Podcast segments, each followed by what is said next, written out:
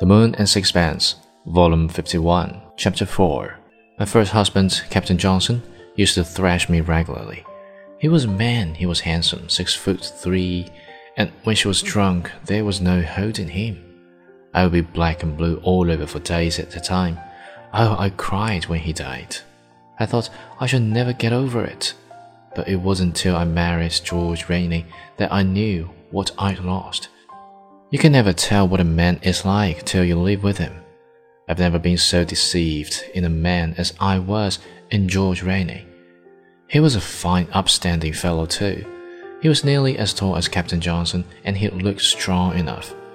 But it was all on the surface. He never drank. He never raised his hand to me.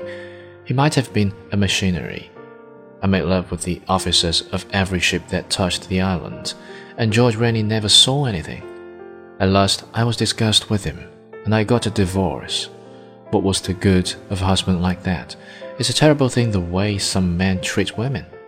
I condoled with Tiaré and remarked feelingly that men were deceivers ever. Then asking her to go on with her story of Strickland.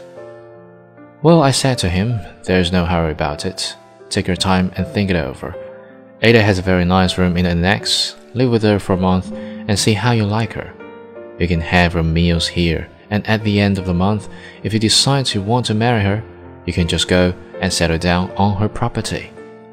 Well, he agreed to that. Ata continued to do the housework, and I gave him his meals as I said I would. I taught Ata to make one or two dishes I knew he was fond of. He did not paint much. He wandered about the hills and bathed in the stream and he sat about the front looking at the lagoon. And at sunset, he would go down and look at Murray, who used to go fishing on the reef. He loved to moon about the harbor, talking to the natives. He was a nice, quiet fellow. And every evening after dinner, he would go down to the annex with Ata. I saw her was longing to get away to the bush, and at the end of the month, I asked him what he intended to do. He said if Ata was willing to go, he was willing to go with her. So I gave them a wedding dinner. I cooked it with my own hands.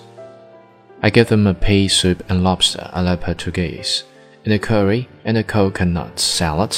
If you've never had one of my coconut salads, have you? I must make you one before you go. And then I made them an ice.